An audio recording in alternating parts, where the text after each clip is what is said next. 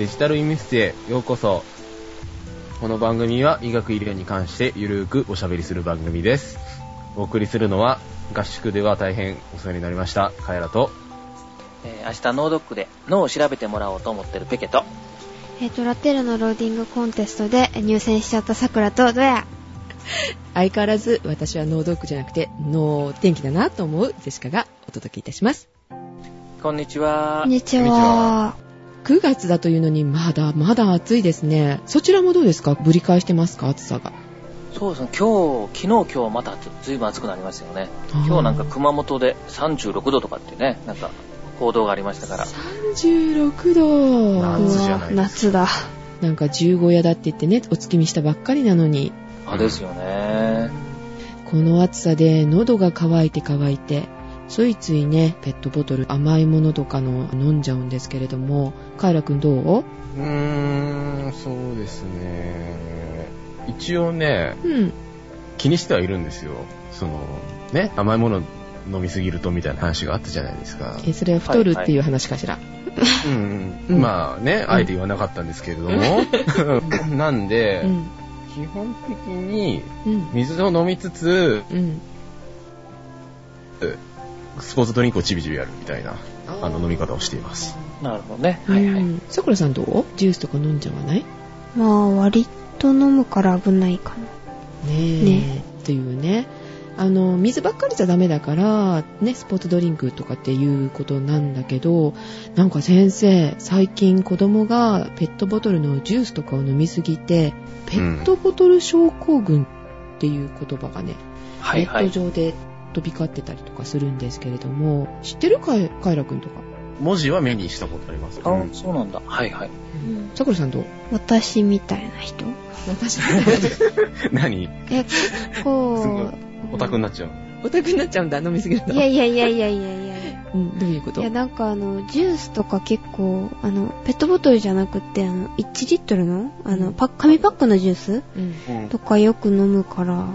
お茶じゃなくて、危ないかな。どうなるんでしょう。あの、これね、やっぱり若年者で2リットルのペットボトルを1日に何本も飲むれ、うんみたいなところから最初なんか見つかったらしいんですね。糖尿病症状が出ちゃうんですよ。子供でもなるんですね、糖尿病。うん、ただ、この場合のペットボトル症候群でいうところの糖尿病っていうのは、はい。これはもう糖分の過負荷、あの、多分取りすぎですよね。はい。うん。によることによる一一時的な糖尿病症状って言ってもいいかもしれないですけどね。うんうん。ねえ、太るとかそういう問題じゃなくて、そっちの病気になっちゃうから怖いですね。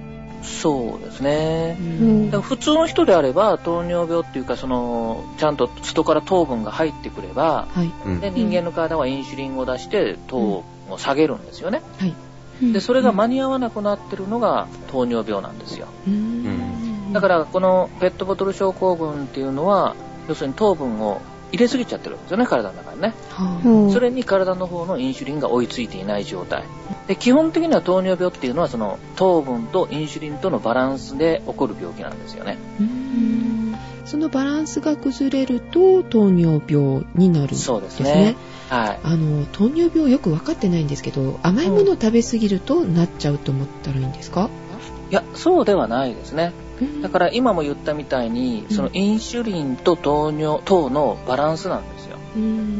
うん。だから今、ペットボトル症候群とか、まあ甘いものを控えるっていうのはまさにそこで、はい。インシュリンが体から十分出ない人は、うん糖分を控えておかないと、ふあの過量になるわけですよね、体の中で。なるほど。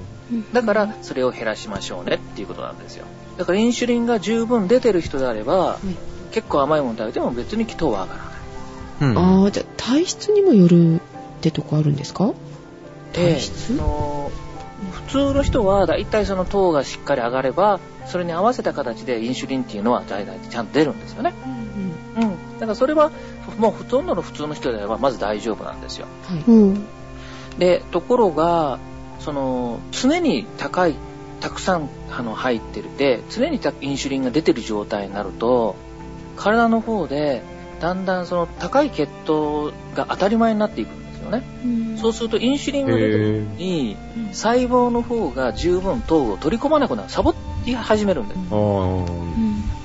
そうすると、もっと糖が欲しいよと言って上がっていく。だから常に高い血糖が高い状態になると、常にまた体の方も高い糖を要求するようになっちゃう。これが生活習慣病でいうところの糖尿病なんですね。うん。タクラさん危なそう。ああ、危ないかも。そう。で、これはだから甘いものを取りすぎるとっていうやつですよね。うん。だから太ってるたりする、太ってる人なんかがなり、なっていく、いわゆる生活習慣病による、昔は成人型糖尿病って言ってたんですけど、はい。うん今は2型糖尿病って言い方をね、していきますね。うん。2型ということは、1型もあるんですよ。うん。で、1型糖尿病っていうのは、これは、インシュリンが出なくなる病気です。ん出なくなる？はい。ほう。インシュリンってどっから出るでしょ？うはい、桜さん。インシュリン、えーっと、どこだっけ？目から。頭、頭。頭パーンでしょ。え わかんない。えー、どこだじゃあろう。、カエラだとわかるかうわ、なやっぱ来た。えー、どこだっけ？膵臓とかそこら辺でしょ。あピンポーンですね。あ膵臓ですね。はいはい。で膵臓のランゲルハンス島のベータ細胞という、ここまで測あの分かってるんですけども、はい。そこからインシュリンっていうのは作られてるんですよ。先生、もう一回。あの、膵臓のはい。ランゲルハンス島のベータ細胞。うわぁ、もう言えない私。うんはい。まあここからあのね、インシュリンっていうのが出てるんですけども、はい。この、そのベータ細胞とかが壊れる病気があるんですね。壊されちゃう。根元からいっちゃうっていう。そうそうそう。そうなると、当然ですけど、インシュリンを出せないので、だからすごい高い血糖が出ちゃってっていう糖尿病があるんですね。うんで、この人の場合はもう体にインシュリンを補ってあげないといけない。で、これがだからウイルス性でそういうことが起こったりして、若年性っていう言い方もするんですけども、若い人でも起こり得る糖尿病なんですね。うんえ、ウイルスがいるんですか？そういうことをする。いや、これは別にその特定のウイルスとかいうんではなくて、はい、その、たまたま炎症が起こったりとかは、いその、そこに感染を起こしてしまって、あの、機能がやられてしまったりとか。うん。あの、うん多いのは、その自己免疫っていう自分でその、ランゲルハンス島のベータ細胞をやっつけちゃうようなことをやってしまって出てくるケースなんかもありますね。まあ、そういう方はもう治らないっていうことですか？その機能が壊れてしまってて。そうですね。今、最新のやり方としては、ランゲルハンス島のベータ細胞の移植とかですね。はい。うんうん、あの人工的なそういうインシュリンを出す装置を埋め込むとかっていうのことも最新の治療としてはされてますけども、すごい。うんうん、でも基本的にはもうインシュリンの注射ですね。あ外から補う。なる補ってあげない。ほど。で、口から飲み薬じゃダメなんですよ。ーえー、注射じゃないとダメなんですか？そうですね痛い。うんっていうのは、インシュリンっていうのはね、これタンパク質なんですね。はい。うん。で、タンパク質を口から食べちゃうと、消化しちゃうので、あ体の中に入んないんですよ。意味がないる。ほど。へーで、もう注射でやるんですね。うんんえー、じゃあ自分で注射されるんですね、そういう方そうですね、自己注射ですねえ。ー、肩からとかするんですかそれって？大体はね、お腹、お腹。の皮膚ですね。あと、うあの、太ももの内側みたいなところ、まあ、うん毎日ちょっとずつ場所を変えて、自分で打っていくんですよ。へぇ痛くないのかなと思っちゃう自分で注射。うんまあでも、インシュリンの針っていうのはすごく小さくて、はい。普通のあれとはだいぶ違うので、ちょっと痛みはそれほどでもないですね。ああ、そうなんでです特にね。今、最新のものとしては日本でですね、痛くない注射針っていうのが開発されてて、かなり細くてですね、はい。かなり痛くないのができてますね。えー、すごいなうんだからこれね、ちょっと一つだけ注意しておくといけないのは、だからこの1型の人と2型の人っていうのが、はい。子供の場合で1型糖尿病の人のことをね、はい。だ食べたものが悪い悪かったんでしょうとか生活が悪かったんでしょうっていう人が時々いるんですよ。うん。うんそれは全然違うんですよね。うん。だからそれはもうその人のせいでもなんでもなくて病気でなっちゃったもんだから、うんそういう形でいじめられたりすることがあるのでね、それはね、ぜひちょっと覚えておいてあげるといいですね。あそうなんですね。またじゃあ、あの、そのペットボトル症候群みたいな感じでなったっていうわけではないということですよね。そうですね。はい。うんただ気をつけないといけないのはこの暑いけどね飲まなきゃと思ってペットボトルのその甘いものを飲みすぎないようにっていうのはやはり子供だけじゃなくて大人も気をつけないといけないですね。そうですね。うん 500cc で砂糖が 30g スポーツドリンクではあるんですね。でコーラとかだと 60g。えーそうですね。すごいですね。これが2リットルだと、これの4倍だから 240g でしょうんそれを1日に何本もとか2本、3本とか飲んでるとっていうことですよね。うーん。なるほど。ねと 200g なんてしたらすごい量だよ。うん。でしょねえ。コーヒーにそんだけ入れるっていう話ですよね。2杯入れてもちょっと入れすぎかなと思いながら入れる。そうですね。2杯が 6g ですからね。コーヒーベッタベタになりますよ。コーヒーの中にじゃなくて、砂糖の中にコーヒーが入ってるみたいなね、うん感じだ。だから、あの、た大抵ソフトドリンクとかソフトドリンクとか見ると、はい成分表を見ると一番最初に砂糖って書いてますよね。あ、そうですね。あうんーあれは多い順に書いてますからね。ゾーッとしますね。で、あの、だからといって、あの、あれですよね。フルーツ100%みたいなのがあるじゃないですか。はい果汁100%。あれだとなんか安心、砂糖入ってないもんと思うけど、果糖も怖いんですよね。多いですね。ビタミン取らなきゃと思ってね、あの、1リットル飲まないようにしましょう。あもうちょっとまともなね、取り方ありますから、いろいろねそうですね。そうですね。天然果汁で9.9%ですから、10%、つまり 500cc で 50g ですね。ああ、そんなにね。あ、結構な量ですね。ということで、ね、気をつけましょうというお話でした。はいあとなんか、カイラくんあるんだって？ああ、今回はですね、はい。新聞記事を、新聞って面白い。うんまあちゃんとね、中身医療系なんですけれども、あ、医療系の、はい。まあ、い5個の記事がありまして、はいはい。はい。まあ、それぞれ別の新聞の、新聞局の記事なんですけれども、はい。はい。ここまず、まあ、見出し紹介していこうかなということで、まあ、順番にね、読んでいきますと、うんまず、ま毎日新聞さんはいはい。はいで、医療事故、10年2703件で過去最多、医療機能評価機構とはいいうことで、まあ医療事故のお話なんですけれども、まあ次が日経新聞ですね。日経新聞ははいはいどのように報じているかと。医療事故の報告最多に昨年2182件。で、次が読売新聞ですね。医療現場のヒヤリ、ヒヤリですね。あの、ヒヤッとするのヒヤリ。全国で昨年56万件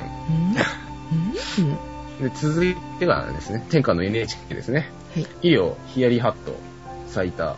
まあ特にこう、数値は報じていないんですけれども。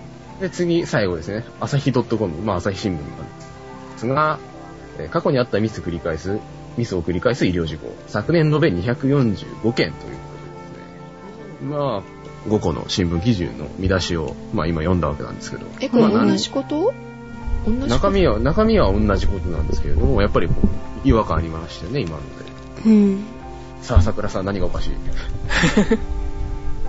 何がおかしいって？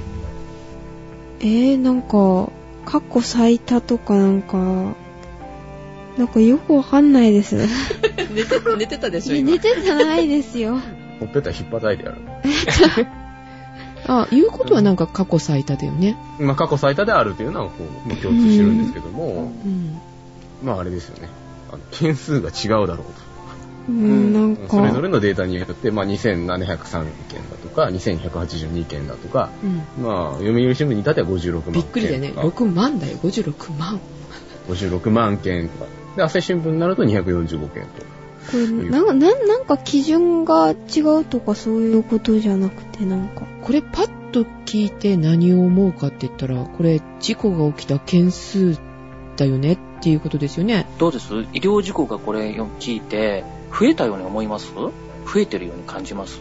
最多っていうから増えたのかう。なんっては思うけど、うん。えー、どうなんだろう。なんかすごい件数な気がするけど、そんなに実際増えてないんじゃないかな。どうだろう？わかんない。うん。ですよね。読売びっくりですよ。昨年56万件もそんな事故あったの？って。っていうようえ、な感じがしますよね。これ聞くとね。先生、こんなに事故があったんですか？去年。あのですね、全部これね、さっきカイラ君が言ってるみたいに、同じところの発表を受けて書いてる記事なんですね。い？同じところなんですか？そうです、そうです。で、こえれえ実はですね、あの、8月の30日の、あの、全部記事なんですけども、はい。はいこの8月の30日に、日本医療機能評価機構っていうところがですね、うんはい。医療事故収集事業報告書っていうのを発表したんですよ。はいで、この、あの、医療事故の収集事業報告書に書いてる内容を受けて、各新聞が書いた記事なんですね、これね。なるほど。これ確かにこの全部嘘は書いてないんですよ。えうんうんうんはい数字は間違ってはいないんです。数字は間違ってないです。間違いかと思った。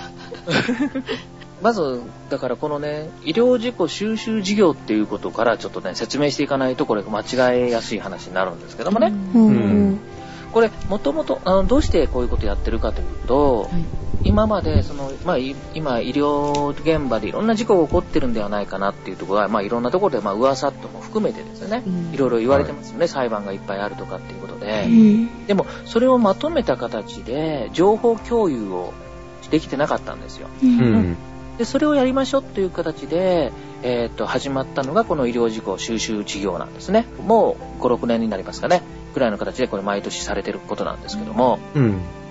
ただ、これの基本的な考え方っていうのは、すべての医療事故、それから医療事故につながったかもしれない。だから防げたことなんかも全部情報で集めて、はい。うんで、それをこういうことやっちゃ、なんか事故につながるよね。だからこれ気をつけましょうねっていうことを情報共有するために、情報を集め出したんですよ。ううんん。なるほど。なので、ここの実はその一番書いてる56万件っていうのは、うん事故を防げたケースも全部ひっくるめて56万件。はああ。ちょっとやばかったね、みたいなことがいっぱいあるいや、というか、ちょっと誰かさんが、例えば薬の量を間違え、かけたと。あで、他の人がちゃんとチェックして、あ、それ違いますよってやりましたっていうのも、これをチェックししてできたっていうことだけども、まあ、い事故につながりかけたよねっていうことで報告しましょうと。なるほどうんうん。だから、うまくいったケース、事故が防げたケースも入ってるんですよね。う。うんん。あ、これがあれですか？ヒヤリハットっていう。そうです、そうです。そのヒヤリっていうのは、あ、事故に起こったかもしれないってヒヤッとしちゃったっていうのがヒヤリなんですね。ああ、ハッとした。うんで、ハッと気がついたっていうので、で、これをヒヤリハット事例って言い方をするんですよ。リンガーハットじゃないんですよね。誰がちゃんぽんですか？だから、このヒヤリハットっていうのは、これはできるだけたくさん出しましょうと。現場でこんなことがあったかもしれないから、それ気をつけてなので、できるだけ皆さんで情報共有しましょうねっていうところで、どんどんどんどんたくさん出しましょうっていう取り組みを今してるんですよね。で、この広報事業に参加してる医療機関が毎年今増えてる。うんだから、この広告事業に参加するところ増えるから、うんうん件数増えますよね。件数がうんあだから過去最大になってるんですね。なるほど。これ、あれですね。あの、いっぱい報告されていいことっていうかそうです、気をつけましょうっていう言葉がたくさん上がってていいことですよっていうことなんですよね。はいえー、これ記事見るとどうよ？うん、なんか、ここから読むからな、なんていうかね。書き方がね。うん。丁寧に中を読んでもらうとそういうようなことも書いているはずなんですけども、うん。ちょっとそのね、タイトルだけ見ると、そんな風に見えちゃいますよね。ううん。で、確かにただここでその、2700件とか2100件っていうのは、これは確かにその医療事故。うんだから患者さんに何らかの影響が起きたケーうスん。が報告されています。だからこれ1年間に起こったケースですね。なるほ1年間でこの、さっきの最初のが2700件ぐらいで、はいもう一つがはい2200、えーと200件ぐらいでしたよね。2180件ね。はい。ど。う。うんん。これは微妙に違うっていうのは、これ数を取ってきてるとこが違うわけですよね。そうですね。母数が違うんですね。うんこれね、あのーこの事故収集事業に必ず報告義務がある医療機関っていうのがあるんですよ。はい。ほう。その医療機関から報告があった事例が2182件なんですね。うんで、それ以外に任意で参加してる医療機関っていうのがあるんですね。はい。これだから義務はないけども、このいい事業をやってるから私たちも参加して情報共有をしたいですとうん。言って参加してるところからの報告が521件あるんですよ。うんうん。だからその母数が動くので、うん同じ数字で比較するためには、その義務のある病院からいくつ上がってきたかっていうのを、あの年毎年見てるんですけどもね、うんこれがまあだから2182件っていう言い方で、でなななってると。うんなるほど。はい。だから元々の母数が違うんですよね、報告するね。うん比較できないですね。少なくとも2つのそうそうです、そう記です。事を比較した場合にそう。ですよね。うん。あの、面白いですね。こうやって記事を見比べると。そうなんですよね。まあ、これでもね、でも以前に比べるよりは随分ね、ちょっとよく報告されてるかなっていう感じはするんですけれども、前はひどかったんですか？前はもうこんなに事故があったみたいな形で、もう随分、あの、言われてました、あの、形の書き方をされてましたね。中身を読んでっても。はい。増えてってるわけではないってことですね、これ。うんそうですね。だから、まあ確かにその今まで表に出なかったのが表に出てきてるっていうところはあるかもしれないえし、え実際にどう増えてるのかどうなのかっていうところはあるのかもしれないですけども、でもこれずーっと丁寧に見ていくと、本当にその事故っていうのがかなり、そのこれの事業によっていろいろ防がれてるなっていうのがありますね。例えばですけども、薬の名前がこの事業によって変わったりとかですね。へぇで、その、うん。そう、似たような名前をあのやめるようにしましょうとか、うんうん。注射薬と、えっ、と、鼻から、あの、おな胃の中に入れる、いあの、チューブで入れてるような薬をですね、点滴で入れたりするとこれ大きな事故につながりますよね。うんそしたらそれもう繋がらないようにコネクターの形を変えていくとかですね。頭いいっすね。がもう最初からもうそういうことにできないような質の形にしていくとかっていうような、うんとかあとその細かいことでいけば、例えば表示方法を変えるとかっていうような、どんどん新しいことがされてるんですよ。だからそういうことでのこうやってるのがこの事業なんですね。ただ、そういう中で、まあ、この朝日新聞だけちょっと件数も違いますし、うん。えー結構書いてるんですよ。これはね、結構、あの、逆に一番重要なところを書いてるなっていう感じがするんですね。うん。うん。だからこれは過去にあったミスを繰り返す医療事故っていう書き方してるんですけど、うん。これはだから、その医療事故評価機あの機構のところの、ね、収集機構のところでやってるのに、せっかく新しい情報を出したのに、ね、医療事故をやったのに、前のことを勉強してれば起こらない事故が245件も起こっちゃってということなんですね、これね。だからそれはちょっと気をつけないといけないねっていうので、今回、まあ、特に取り上げて、あの、記者会見でも発表された内容なんですよ。だから朝日新聞はそこを取り上げて、あの、書いてくれてる感じですよねう。んねまあなんかこういうことを発表するようになって注意する面もあるけれども同じ繰り返しもやっぱりあのミスってしまったっていうのもあるわけですね。そうですねうん。ただ、まあ、ある程度仕方ない面もあるんですけれどもね。うんこれ今回、その朝日新聞に書いてるのが、最も多かったのが、手術の際にガーゼを体内に残した事例っていうのね、うん、うんありますね。もう30件っていう書き方をね、してるんですけど、ブラックペア。それをハサミ。ただまあ、それ残された人にとってみれば、うんこれはもうね、ありあっちゃ困ることなんだけれども、うんうんでも、例えばそのガーゼを体内に残さないためにどんなことやってるかっていうのは、わかります？な指差し確認とか。だから、枚数。手術の時に、ね、お腹を切るじゃないですか。はで、血が出ますよねう。んで、手止めるためにどんどんどんどんガーゼを詰め込んだりとかう、んでうん、あの、血を止めるためにガーゼ当てたりしますよね。はいい。はい。で、それ全部、まだのけていってやりますけど、看護師さんはそれ1枚ずつ拾って数数えていくんですよ。やっぱりそうですよね。ッそう。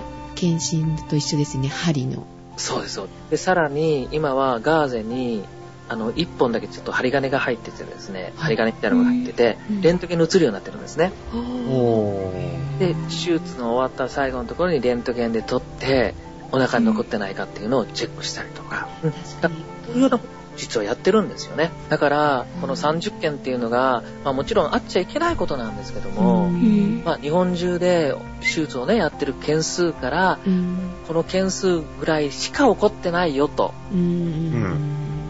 ただ、まあもちろんね、やっちゃいけないことではあるんだけども、ここまで抑えられてるっていうのは、まあ僕は日本の医療のね、すごいところだろうなと、うん逆に思うようなところはあると思うんですよね。なるほど。これグラフで欲しいですよね。この言葉にされるとやっぱ分かりにくい、あの数字で言われると。それはもう何件中何件みたいなね、うんとこじゃないですよね。うんでどうしてもその、これだけあったあったっていう形で出てくるので、そこら辺はちょっと気をつけないといけないですよね。うん面白いことがやっぱり読み取れますね、新聞。はい。ですね。だからそういう意味での報道っていう意味からすると、えー、ちょっと違う話になりますけども、はい。はい。あのーこの間 HPV の、ね、ワクチンで、ね、一人亡くなったとかいう話もありましたけども、あはい。彼なんかもね、報道をね、よくし中身を読むと、やっぱ気をつけないといけない話ですね。ああ、そうだ。うんそうそう。あの、さくらさんのことを気になってたのに、あの、子宮頸がんのワクチン、はい。打たなきゃいけないでしょうねって、ああれ何年生まででしたっけ？高校1年生ぐらいまでですかくらいまでだったかな。そうです。ねそ。したら、初めての死者が14歳。うん。そうですね。あれはワクチンを打って亡くなったってことですか？ワクチンを打った後、亡くなった。ワクチンのせいでってことですよね。いえ、と思って私は見てたんですけどね。という書き方をしてますよね。というか、うん読めますよね。うん。ただ、正確に読むと、はい。10あの、まあ、これ、今、読売新聞、読売のオンラインを見てるんですけども、はい。14歳、子宮頸がんワクチン接種後死亡、うん。うん。国内初、という書き方なんですね。だから、ここに因果関係があるとは一切何どこも書いてないんですよ。うーん。ああ、なるほど。で、中身を見ると、これ本当にね、ちょっと亡くなった方に関しては、もう本当にもう、ね、お悔やみ申し上げるというか、あの、残念なことなりはあるんですけれども、はい。この方もともと、心拍、心室頻拍っていう持病があって、うん。で、あの、これは突然不整脈を起こして心臓が止まる病気なんですね。はい。ほで、これが、この方は、えっ、と、28日に接種を受けて、う。はい。うん。で、三翌々日の朝ですね、30日の朝に心肺停止の状態で見つかって、うん直接の死因は不整脈と推定される。なるほえ、じゃあ関係ないっていう関係ないんですか？いや、だから、そこがわからないですよね。証明はできないんですよね。ど。そういう条件でも打っていいものなんですか？いや、だから、その、だから、そういうケースがあるとは、今まで報告ないわけですから。で、だから今までね、世界中で調べていくと、ね、ワクチン接種後の死亡は今回が世界で5例目だけれどうんも、うんうん因果関係がはっきりした事例はない。うん。っていうのをこれ新聞にも実は書かれてるんですよ。そうですね。ちゃんと見れば書いてありますね。そうなんですね。ジェシカはですね、ツイッターで、この14歳子宮頸がんワクチン、えー接種後死亡を国内初みたいな、そのタイトルだけでツイッター流しましたので、これを見た方は、これで死んだと思っちゃいますね。そうですね。うん。はい。だからこれはもう嘘は書いてないけども、うんっていうことですよね。ああ、ちゃんと説明しなきゃね。やっちゃいましたね、私も。ええなるほど。なんだ、そういうことか。だこういうのも、だから事例を集めていかないと、本当に因果関係があるかどうかってわからないですよねう。んうんうんうん。だから医療事故なんかはまさにこれで、うん。はい。まさに情報を集めていくことで、じゃあうん本当に何が問題なのかっていうのが分かってくるし、うんそれの原因も分かっていく。うん。だけど、これを、例えばそういう形で叩いていくと出さない方がいいなっていうことになりますよね。そうですね。だから情報を隠していく。うん。うん。で、これのうん悪い例が、まあ、原発ですよね。そう。あ そうだ。うん。ただ、やっぱり最初出しちゃうと、うんそのね、先ほどその医療事故の話でも最初出した時にはもう、もうやっぱマスコミが叩くわけですよね。うんだけども、それを出していくことによって、まあ、ちょっとずつ分かってくれるところも増えていってかなというふうにはなんか思ってるんですけどもね。だからまあ、うんちょっと今日あの、ね、医療医療に関しては、やっぱりどうしても悪いイメージで、いろんなところで書かれるケースがあるので、うんぜはいひ、そのね、中身をしっかりとうん判断してほしいなと思ったので、ね、ちょっと取り上げてもらいました。あ。はい。はい。はい。ということで、一応ね、情報発信する川。ですからね、私たちも。そうですそうですね。皆さん気をつけましょうね。はい。はい。ということで、お届けいたしましたのは、カエラとペケと。そこらとジェシカでした。ではまた次回。はい、また、はい。はい。さよなら。さよなら。